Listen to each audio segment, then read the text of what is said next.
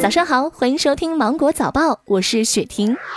二零一九湖南国际文化旅游节开幕，公布了全省首批十大特色文旅小镇，公布六条文旅精品线路，让你爱上湖南，丰富国庆黄金周旅游产品供给，其中包括伟人故里精品线路、魅力湘西精品线路、大美洞庭精品线路等。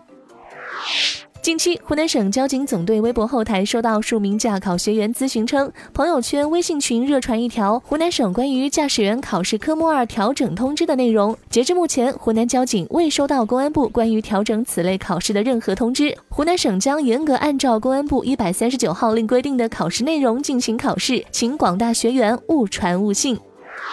北京时间九月二十三号五点十分，中国在西昌卫星发射中心用长征三号乙运载火箭及配套远征一号上面级以一箭双星方式成功发射四十七、四十八颗北斗导航卫星，两颗卫星均属于中原地球轨道卫星，是目前在建的中国北斗三号系统的组网卫星。经过三个多小时的飞行后，卫星顺利进入预定轨道，后续将进行在轨测试，适时入网提供服务。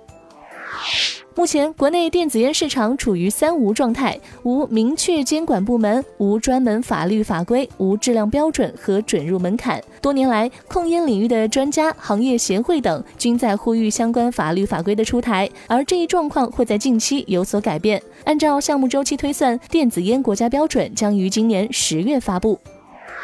国家卫健委介绍，近年来，我国强化健康保障，精准建立防止因病致贫、因病返贫的保障机制，大病重病住院医疗费用报销比例提高到百分之九十左右，贫困人口看病经济负担明显减轻。九月三十号，《攀登者》《我和我的祖国》《中国机长》三部大片将同日登场，三部电影都已经开始预售。截至目前，《我和我的祖国》的预售票房率先突破五千万元，位列三部影片的首位。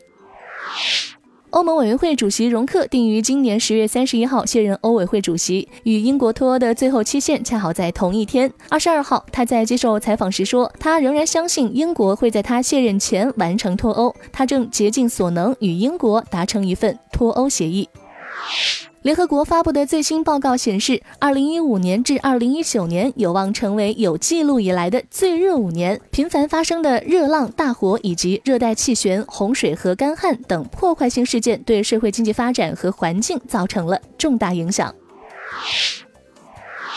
有些人坚信不吃碳水化合物的减肥方法能起到非常好的效果，那么这种方法是否健康呢？专家表示，在减肥的过程中一点碳水化合物都不吃，这种做法是不可取的。如果不摄入碳水化合物，葡萄糖缺失就会动员脂肪、蛋白质，脂肪代谢的过程中会产生酮体，这时就会出现低血糖，导致整个机体功能出现问题。另外，大量的酮体可能会引发酮症酸中毒，轻一点的状态就是。恶心、呕吐，严重的时候会出现昏迷，然后呼吸困难，直接危及生命。